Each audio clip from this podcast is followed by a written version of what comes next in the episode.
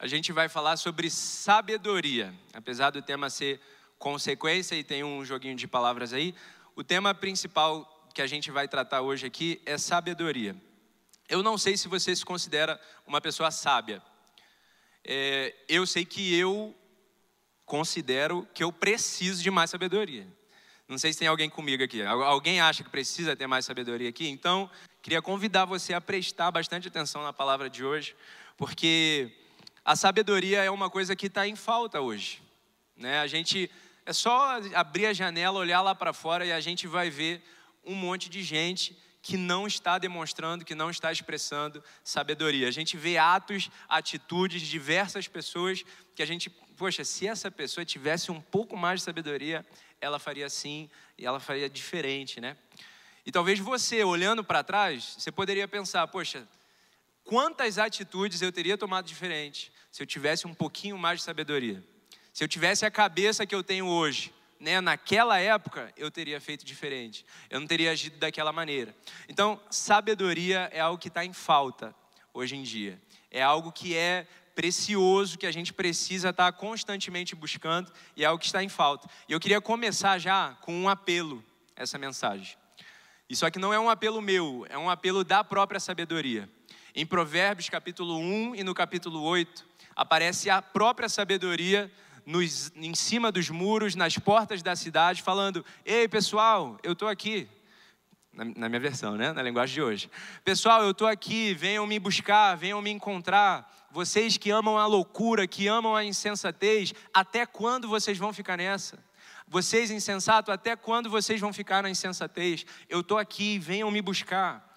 Então, a sabedoria está clamando, a sabedoria está fazendo um apelo.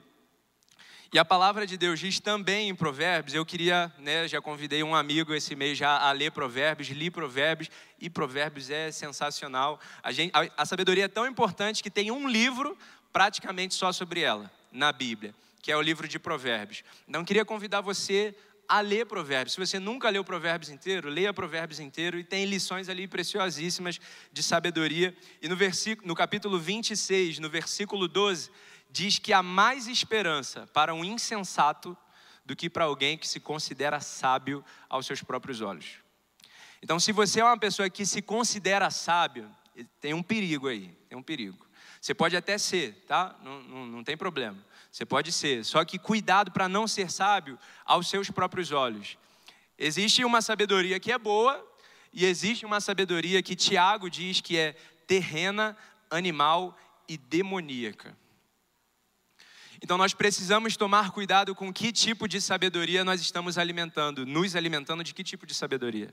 A gente a gente entra na internet, abre a nossa rede social, o nosso Instagram e a gente vê ali diversos posts, diversas postagens, stories de todo mundo ali, de todo tipo que é gente.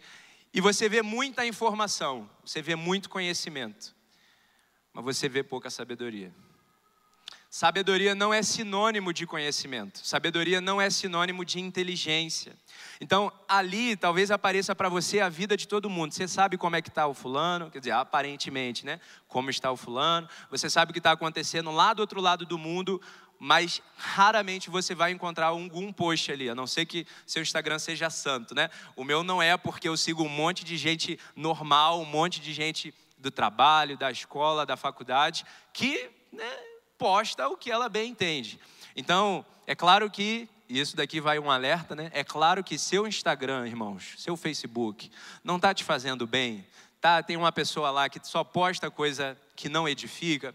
É fácil, né, gente? É só apertar o botão ali para não seguir mais, para não ver mais aquele conteúdo, ok? Mas se você segue as pessoas, né, do trabalho, da faculdade, do dia a dia, você vai diariamente se deparar com pois que não vão te edificar, que não vão te acrescentar nenhum tipo de sabedoria. Então, a sabedoria está escassa. E é por isso que ela está em cima dos muros, ela está na porta das cidades, como diz Provérbios 1 e Provérbios 8. Ela está na porta da cidade clamando: Pessoal, até quando vocês vão viver dessa maneira? Até quando vocês vão amar a loucura? Até quando vocês vão amar a insensatez? Eu estou aqui. Adquiram a sabedoria. E, como eu falei, existe a sabedoria que é ruim e existe a sabedoria que é boa. A sabedoria que é ruim, que Tiago fala, se você puder abrir aí, não é o texto que a gente vai basear hoje aqui, mas abre aí, já deixa marcado na sua Bíblia. Tiago capítulo 3, a partir do versículo 13, fala: Você quer, você se considera sábio? Então demonstre isso através da mansidão. Porque se a sabedoria que você tem, ela é produzida através da amargura, ou ela tem relação com um sentimento de facção, um sentimento faccioso, um sentimento de divisão, ela é terrena, ela é animal e ela é demoníaca. Então, a nossa sabedoria, ela não pode nos separar das pessoas.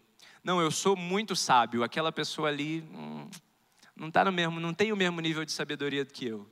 Aquela pessoa ali, ela precisa, né, crescer um pouquinho mais, estudar um pouquinho mais, ler a Bíblia um pouquinho mais, para a gente caminhar junto, para né, a gente poder conversar.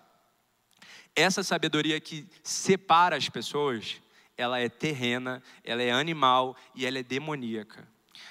A sabedoria que vem do alto, lá no versículo 17, coloca aí para gente. Tiago capítulo 3, 17. A sabedoria que vem do alto, porém, ela é primeiramente pura, depois pacífica, indulgente, tratável, plena de misericórdia e de bons frutos, imparcial e sem fingimento. É essa sabedoria que a gente precisa buscar. A sabedoria que não constrói um muro de separação, mas constrói uma ponte. Então a sabedoria que vem do alto, ela não constrói muro, ela constrói pontes. A sabedoria precisa nos ligar às outras pessoas, ainda que elas não tenham um nível de intelectualidade, de sabedoria, de conhecimento que a gente acha que tem. Nós precisamos nos compadecer dessas pessoas, porque a sabedoria que vem do alto ela é cheia de misericórdia e de bons frutos. Então, se a sua sabedoria ela está te fazendo discutir com as pessoas,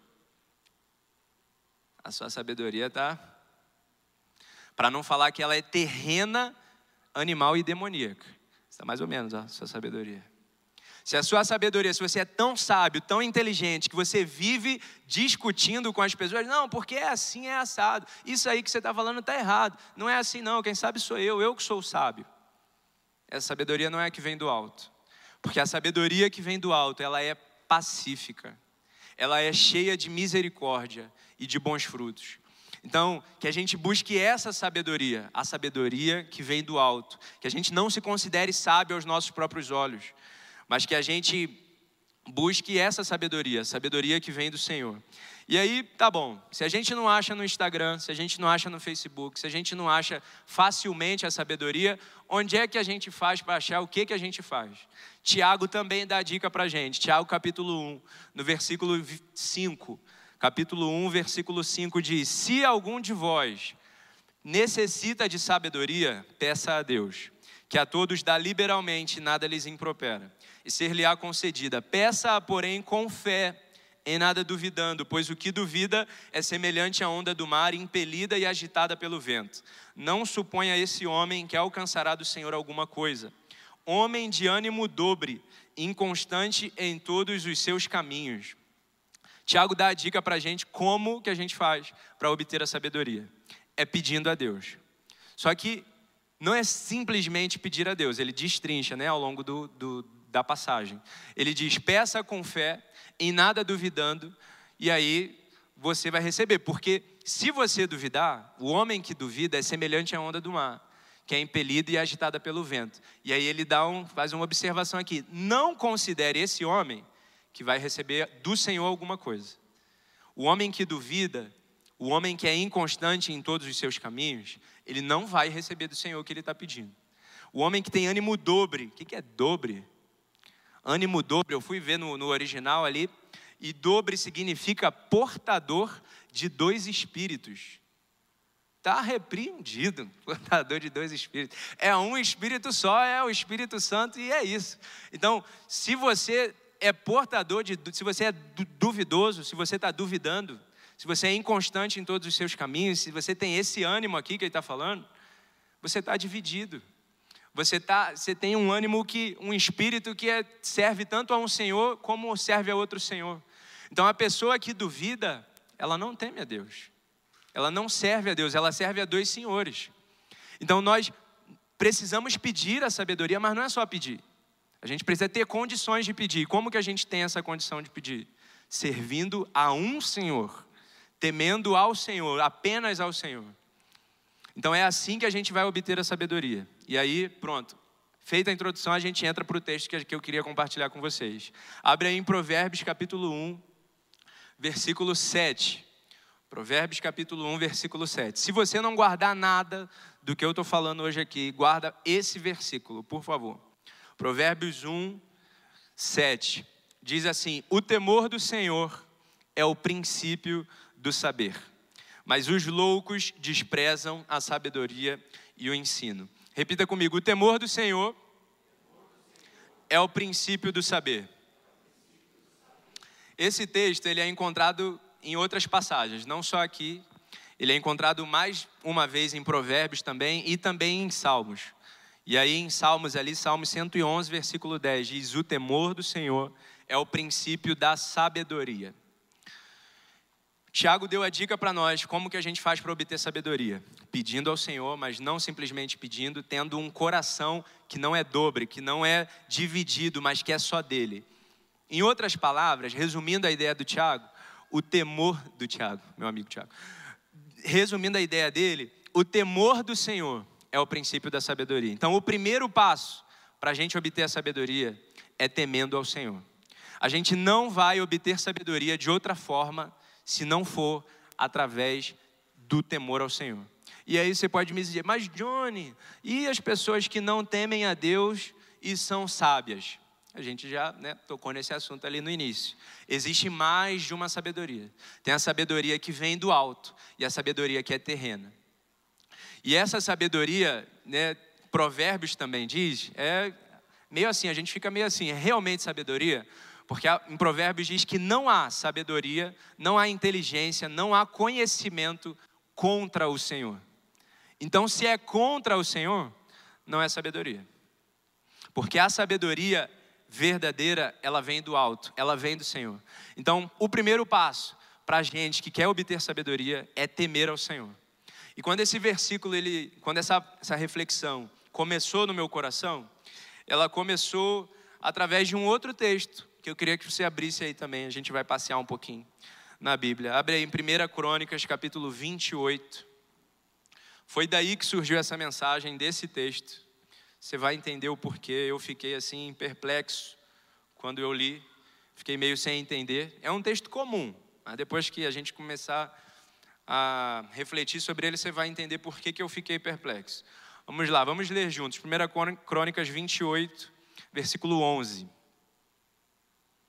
Diz assim: Deu Davi a Salomão, seu filho, a planta do pórtico com as suas casas, as suas tesourarias, os seus cenáculos e as suas câmaras interiores, como também da casa do propiciatório. Próximo. Também a planta de tudo quanto tinha em mente, com referência aos átrios da casa do Senhor e a todas as câmaras em redor, para os tesouros da casa de Deus e para os tesouros das coisas consagradas. A gente vai ler até o 18 e para os turnos dos sacerdotes e dos levitas, e para toda a obra do ministério da casa do Senhor, e para todos os utensílios para o serviço da casa do Senhor, especificando o peso do ouro para todos os utensílios de ouro de cada serviço, também o peso da prata para todos os utensílios de prata de cada serviço. O peso para os candeeiros de ouro e suas lâmpadas de ouro, para cada candeeiro e suas lâmpadas, segundo o uso de cada um também o peso do ouro para as mesas da proposição, para cada uma de per si, como também a prata para as mesas de prata. Ouro puro para os garfos, para as bacias e para os copos, para as taças de ouro e devido o peso a cada um, como também para as taças de prata, a cada uma o seu peso. O peso do ouro refinado para o altar do incenso, como também, segundo a planta, o ouro para o carro dos querubins, que haviam de estender as asas e cobrir a arca da aliança do Senhor. Agora pula para o 21. Eis aí os turnos dos sacerdotes e dos levitas para todo o serviço da casa de Deus também se acham contigo, para toda obra, voluntários com sabedoria de toda espécie para cada serviço, como também os príncipes e todo o povo estarão inteiramente às tuas ordens. Beleza. Irmãos, quando eu li esse texto, eu fiquei um pouco encucado, porque, pensa comigo aqui, se você fosse jogar futebol de terça-feira. Para quem não sabe, a gente está jogando futebol toda terça-feira. Se você quiser, entre em contato depois com o Mike ali, que o Mike coloca você no grupo, a gente né, vai jogar futebol, tá show de bola. Toda terça-feira a gente está jogando futebol. Imagine que a gente tá, você está escolhendo o time. Se, você, o critério para ser um bom jogador fosse ser sábio, fosse sabedoria, quem você escolheria para o seu time? Tá? Ilustração aqui, acho que ficou de boa de entender. O critério para ser um bom jogador é sabedoria. Quem você escolheria para o seu time? Davi ou Salomão? Pode responder. Salomão. Só Salomão? Salomão? Fechou? Salomão? Eu escolheria Salomão também. Eu escolheria Salomão para o meu time se o critério de ser um bom jogador fosse sabedoria. Porque Salomão é o exemplo que a gente conhece, é a sabedoria encarnada. Então, a gente entende que Salomão foi o homem mais sábio de todos os tempos. Não teve antes, não teve depois alguém que se comparasse com Salomão. E aí, quando eu li esse texto, eu fiquei, mas ué, a obra mais significativa de Salomão, a maior expressão da sua, da sua sabedoria, o, o grande templo de Salomão, aquela super obra que ele fez, quem deu a planta para ele foi Davi. E a gente leu ali, né? Talvez tenha sido até um pouco cansativa a leitura, a gente leu detalhe por detalhe ali. Davi ele falou: Olha, o peso do ouro é esse aqui, que você vai usar naquele utensílio. O peso da prata para o outro utensílio é esse daqui. E aí, esse cômodo vai ser assim, esse outro cômodo vai ser desse jeito aqui, e até a escala de quem ia trabalhar, você viu, eis o serviço aí por turno. Esse daqui vai ficar nesse, nessa, nesse horário, depois vai ter uma outra pessoa nesse outro horário aqui, depois assim, assim, assado. Passou tudo planejadinho para Salomão. Você está entendendo onde eu quero chegar? Salomão, que era o sábio, o super sábio, o maior sábio de todos os tempos. Se Salomão tivesse um superpoder, seria a sabedoria. O Salomão, o super sábio, construiu um super templo, um templo lindo, um templo top, talvez a maior expressão da sua sabedoria. Só que a planta do templo não foi ele que fez. Ele pode ter feito, executado a obra com excelência, com sabedoria, ficou impecável a obra, mas a planta, quem passou foi Davi. Só que Davi não é conhecido pela sua grande sabedoria. Salomão é, né? A gente aqui, quando tirou o time aqui, quando a gente escolheu o time, Todo mundo, eu não vi ninguém escolher Davi, todo mundo escolheu Salomão.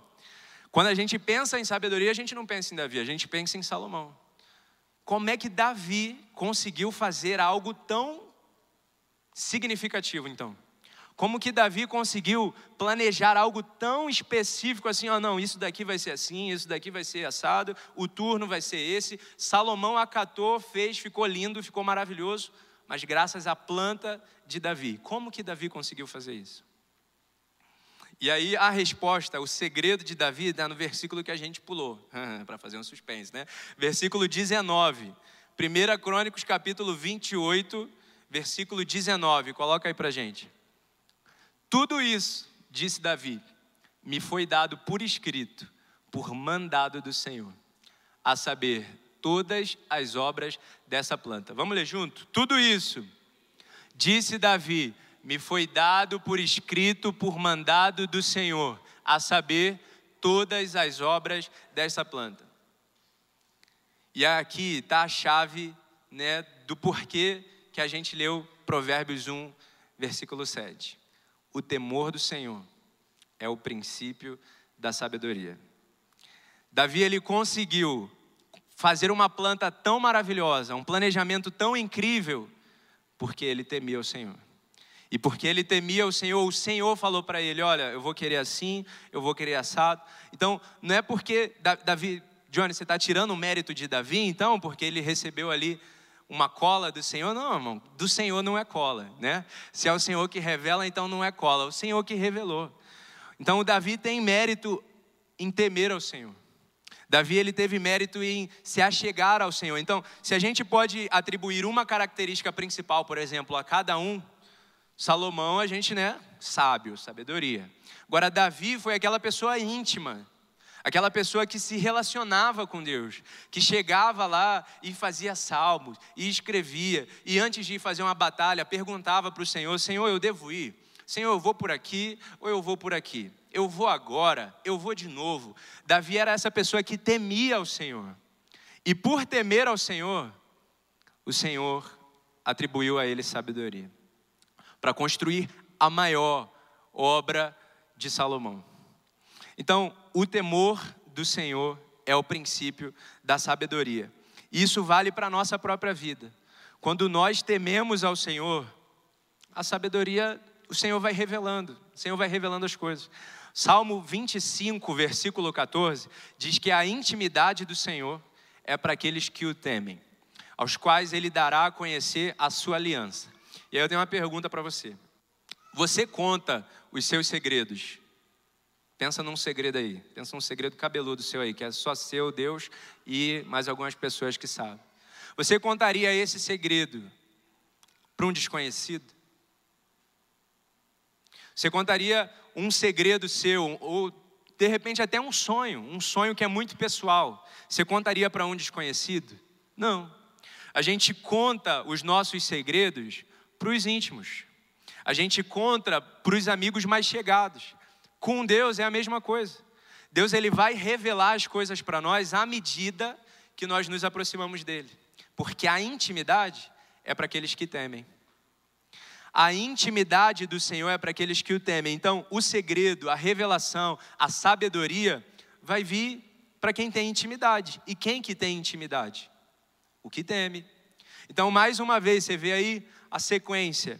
A sequência que é para você ter intimidade, para você ter sabedoria, você precisa ter intimidade. Para você ter a revelação de Deus, você precisa ter intimidade. E para você ter intimidade, você precisa ter o temor.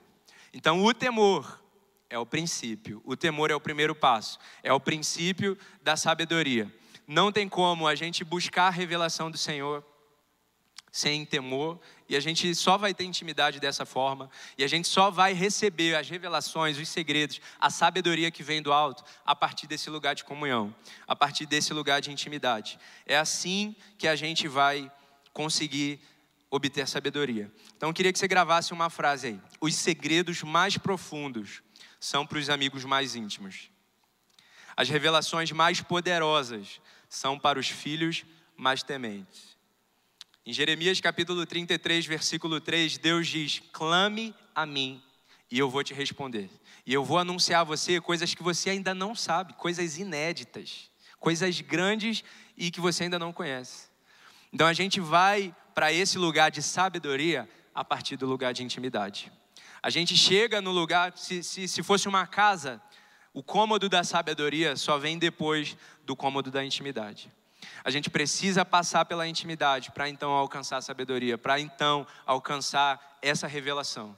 Davi fez uma planta maravilhosa porque veio desse lugar, do lugar de intimidade. E eu queria que você parasse para refletir. Comigo acontece muito isso. Quando eu paro, né, para ter um tempo assim só do, do Senhor e às vezes né, nem nem para pedir nada, só para ficar ali e aí eu canto e aí tenho um momento com Deus.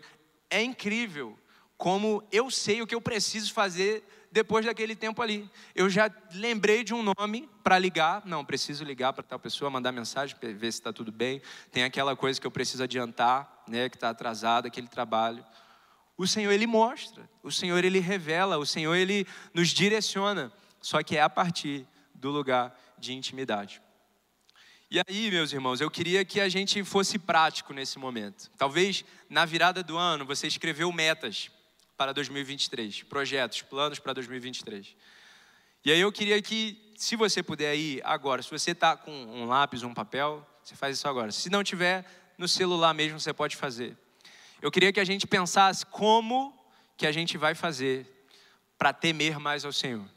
Como que a gente vai fazer para expressar o nosso temor ao Senhor? Como que a gente vai buscar mais intimidade? A gente vai ler mais a Bíblia? A gente vai orar mais?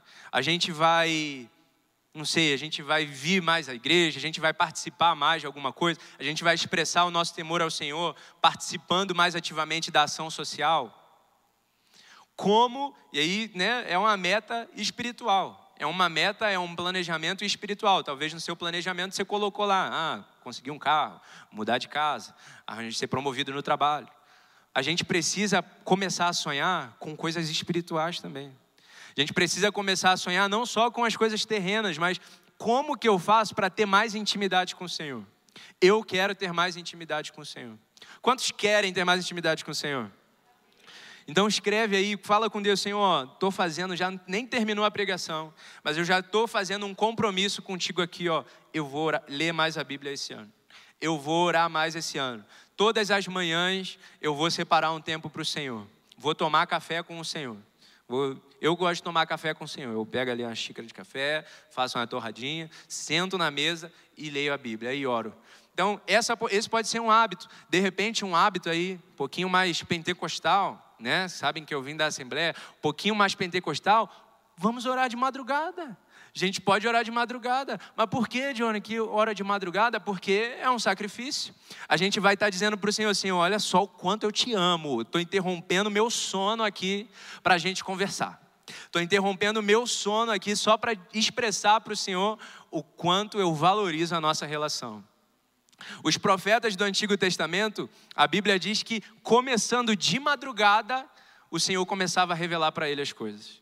Então, esse de repente pode ser uma meta, essa pode ser uma meta. Orar de madrugada. Não precisa ser todo dia, né? Mas você pode fazer um propósito com o Senhor. Como nós vamos expressar o nosso relacionamento com Deus, a nossa intimidade.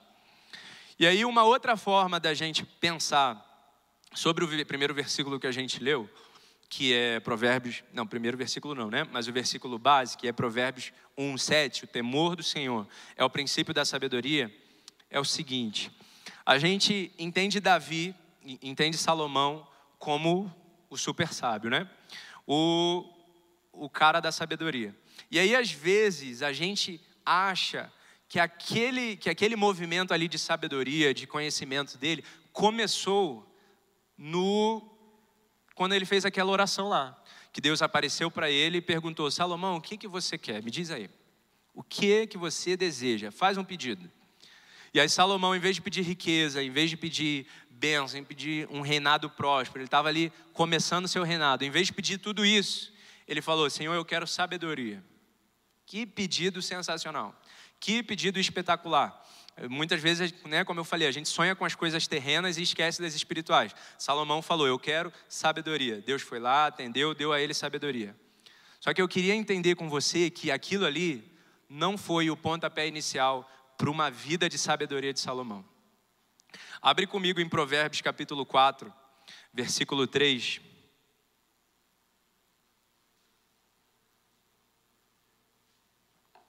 Provérbios capítulo 4, versículo 3, a gente vai ler do 3 ao 6. Diz assim, Salomão falando: Quando eu era filho, em companhia de meu pai, tenro e único diante de minha mãe, então ele me ensinava e me dizia: retenha o teu coração as minhas palavras, guarda os meus mandamentos e vive. Repita comigo: adquire a sabedoria. Adquire o entendimento e não te esqueças das palavras da minha boca, nem delas te apartes. Não desampares a sabedoria e ela te guardará. Ama e ela te protegerá. Davi, irmãos, não foi um exemplo de pai. Davi teve alguns filhos e vacilou com um monte desses filhos. Mas com Salomão, Salomão dá o relato para a gente aqui, que Davi parava com ele e dizia para ele: Salomão, adquira sabedoria. Se tem uma coisa que você precisa correr atrás, é sabedoria. E ele parava e ensinava: Olha, Salomão, é isso aqui, teme ao Senhor, tal, tal, tal, tal, tal, tal, tal, tal. Então, o pontapé inicial da sabedoria de Salomão, da jornada de sabedoria de Salomão, não começou na oração dele lá. Eu quero, Senhor, sabedoria. Começou com Davi.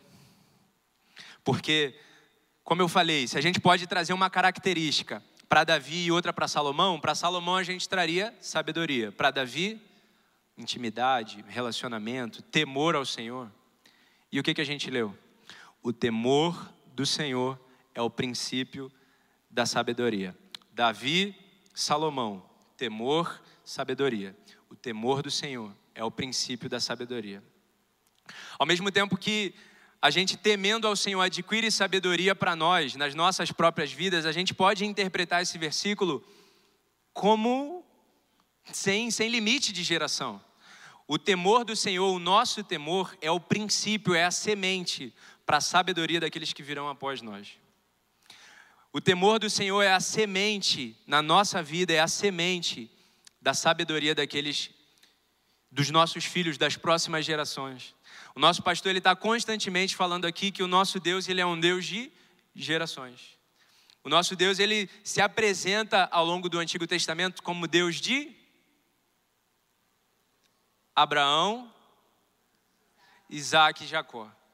Ele não se apresenta, ah, não, eu sou o Deus do fulano, de uma pessoa. Ele diz, eu sou o Deus de Abraão, o Deus de Isaac e o Deus de Jacó.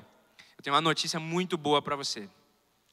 Deus ele não está preocupado só com você, ele está preocupado também com seus filhos. Ele está preocupado com a sua família, ele está preocupado com quem vem depois de você. Se você está cuidando bem do seu filho, glória a Deus pela sua vida. Mas tem alguém que está mais interessado ainda, se você acha que isso é possível, é possível. Tem alguém que está mais interessado ainda no bem-estar do seu filho do que você. Deus. Porque o nosso Deus, ele é um Deus de gerações. O nosso Deus, ele é um Deus que não se limita à vida de uma pessoa, mas por causa do temor de uma pessoa, ele abençoa a geração seguinte. E foi o que aconteceu com Davi. Por Davi ser temente a Deus, Salomão foi agraciado com sabedoria, porque o temor do Senhor é o princípio da sabedoria. Então, eu queria que a gente pensasse sobre isso hoje. A gente não pode ficar sonhando, ficar pensando, ficar imaginando, na, simplesmente na nossa vida, apenas na nossa vida, o que que eu vou viver, o que que eu vou conquistar. A gente precisa pensar maior, a gente precisa, eu vou chegar até aqui, mas o meu filho, ah, quem vem depois de mim, ele vai chegar longe. Ele, e não é não é aquela loucura de projetar os nossos próprios sonhos nos filhos, não, não é isso. Mas é eu quero que o meu sonho, que os meus filhos vivam tudo o que Deus tem para eles. Eu quero que aqueles que vêm depois de mim vivam coisas grandiosas no Senhor, vão além do que eu fui. Para isso, a semente é você hoje temer ao Senhor. Às vezes a gente não entende o que Paulo diz para aquele carcereiro lá em Atos.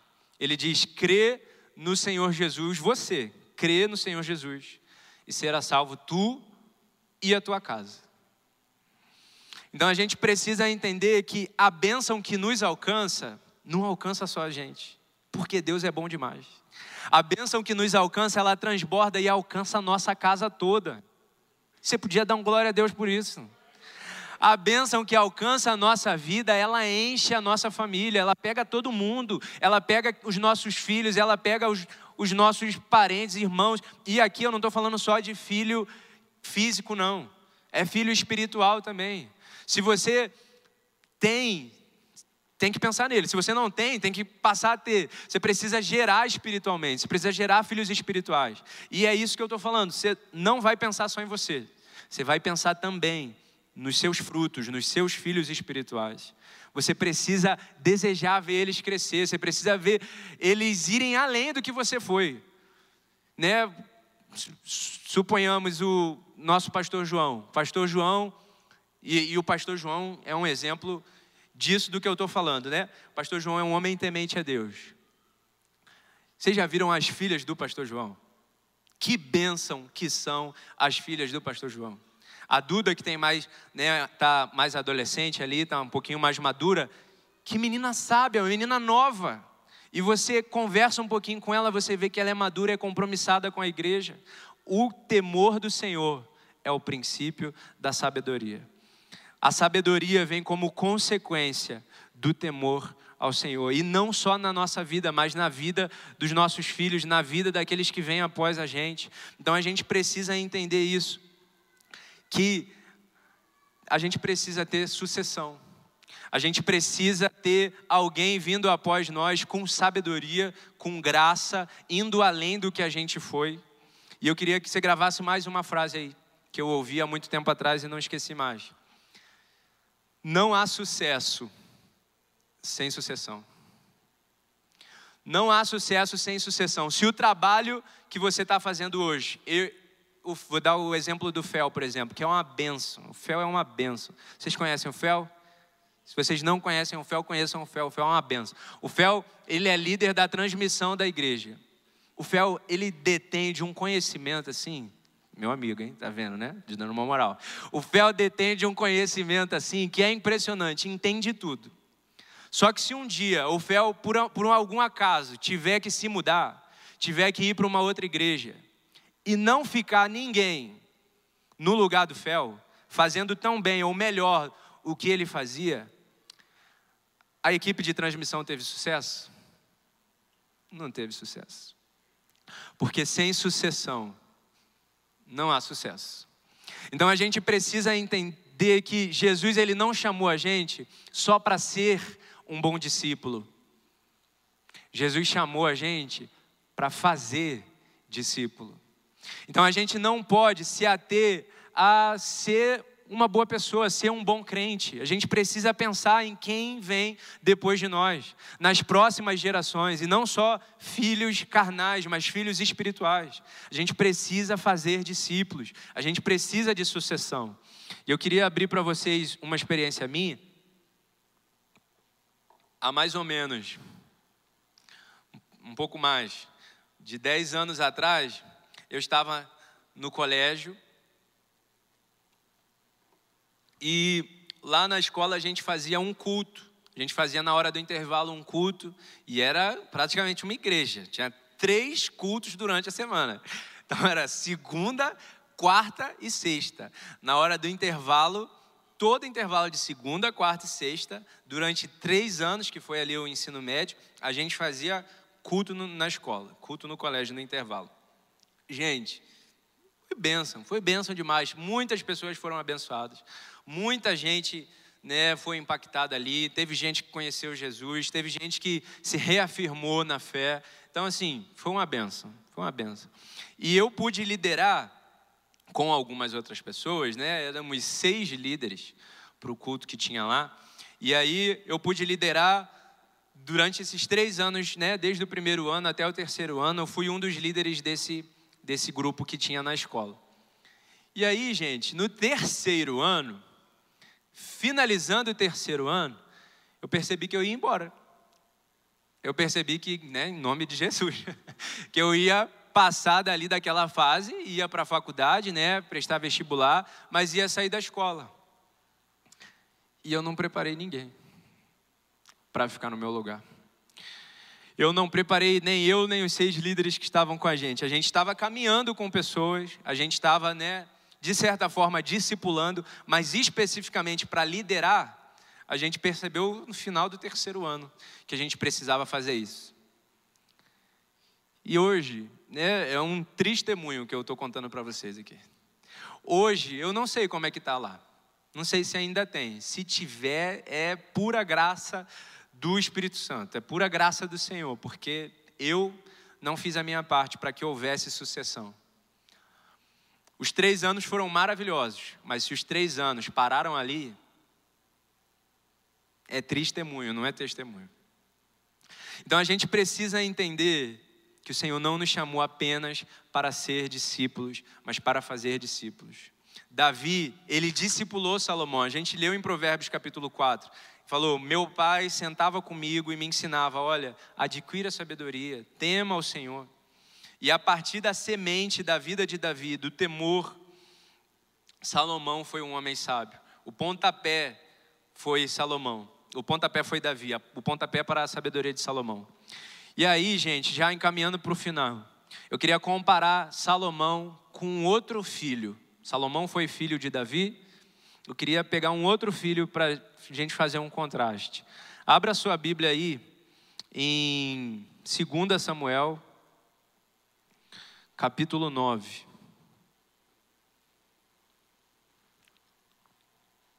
Boa, já está até aqui, ó. 2 Samuel, capítulo 9, versículo 5.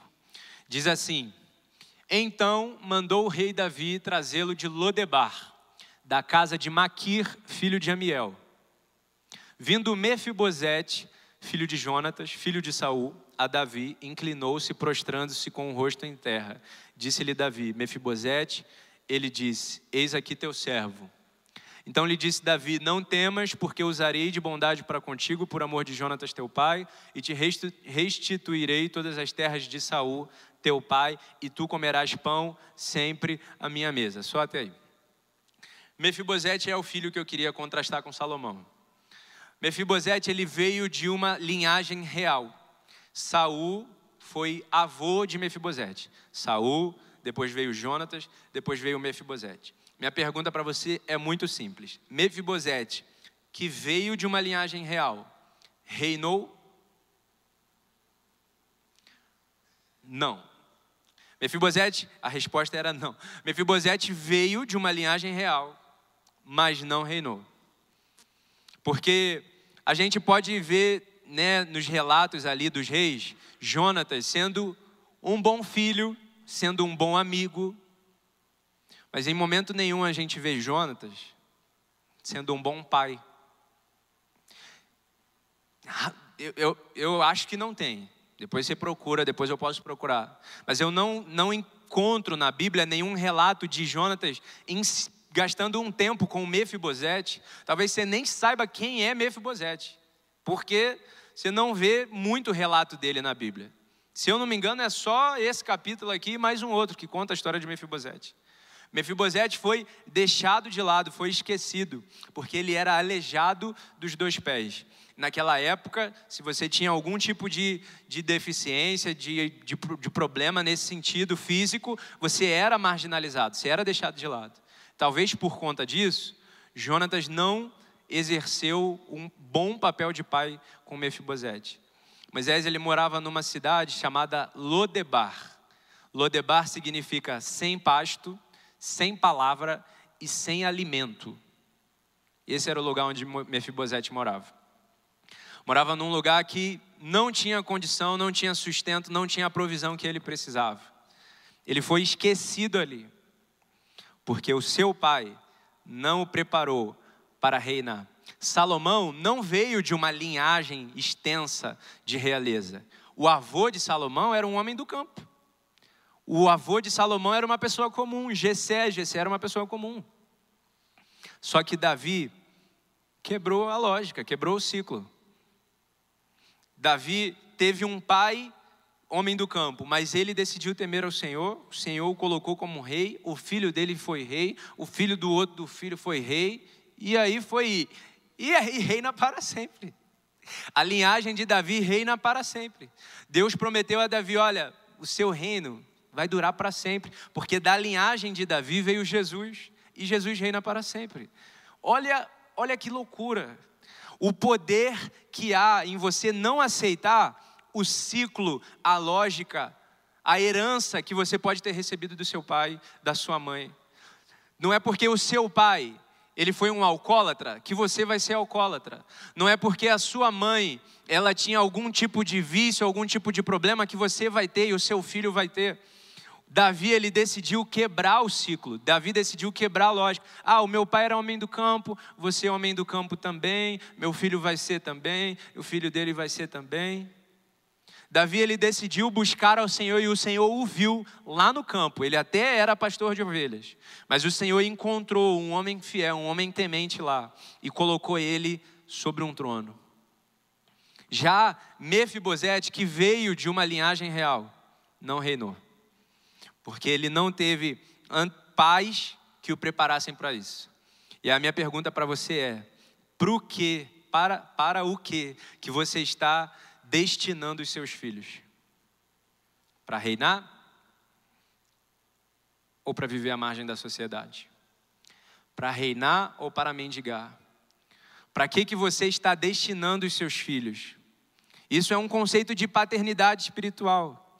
Você pode, como pai espiritual, influenciar aonde os seus filhos vão chegar.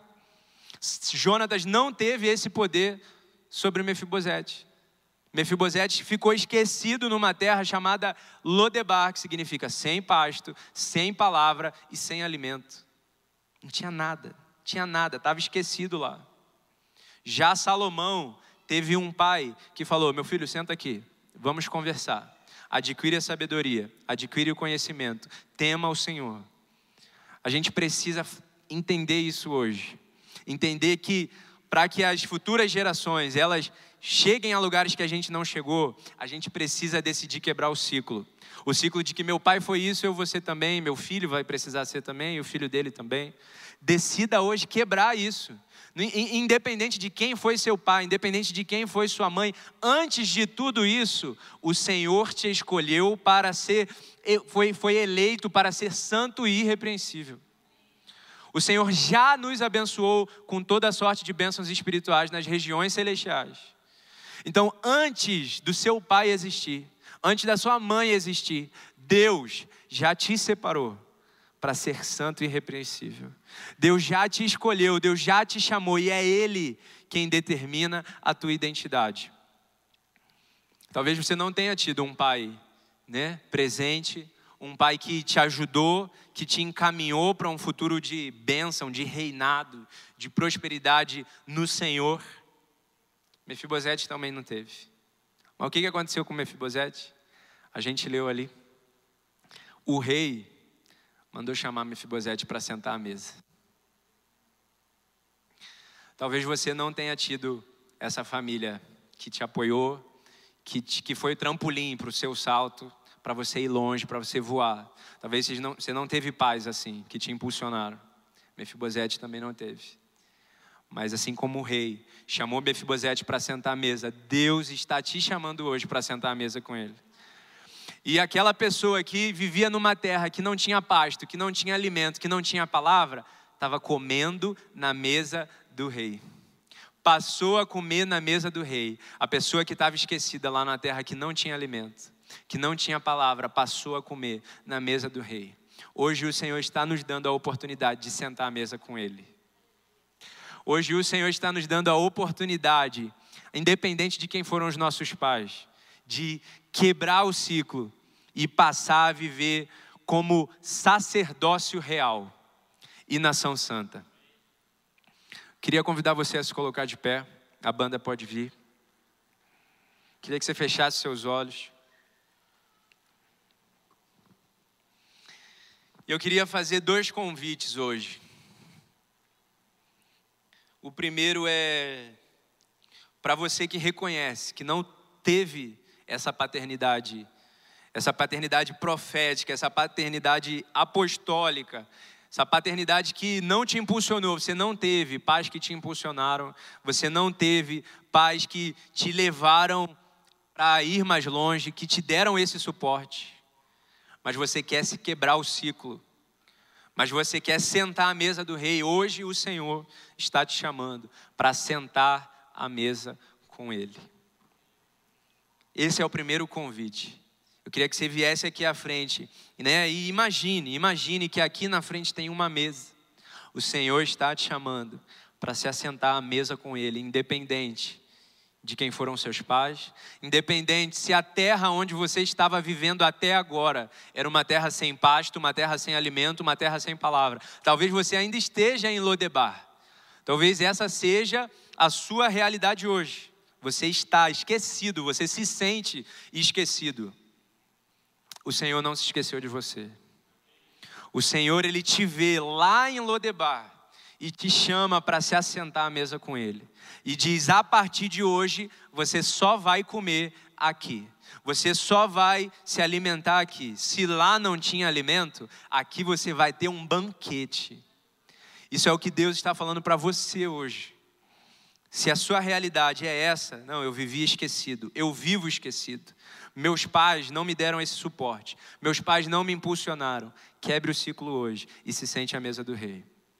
O segundo convite que eu tenho para fazer é: se você quer adquirir sabedoria, se você quer temer ao Senhor e firmar aquele compromisso que a gente fez no meio da mensagem, não, eu vou fazer isso aqui, eu vou temer mais ao Senhor, eu vou orar mais, eu vou ler mais a Bíblia e eu vou ser a semente para que a futura geração, para que os que vêm depois de mim, meus filhos carnais, meus filhos espirituais, sejam sábios, sejam pessoas que estejam grudadas nesse altar aqui. Eu estava impressionado ali que na hora do louvor, Tinha duas criancinhas que não largavam aqui o, o, o altar. Não queriam sair daqui por nada. O pai vinha, pegava uma vez, aí ela voltava. Aí vinha, pegava outra vez, e elas estavam aqui de volta. Que coisa linda. Se você quer que as futuras gerações, que, as, que as, os seus filhos, tanto espirituais como físicos, seus filhos, eles vivam uma vida de sabedoria com o Senhor, seja a semente para que isso aconteça. Que o seu temor seja a semente para que isso aconteça.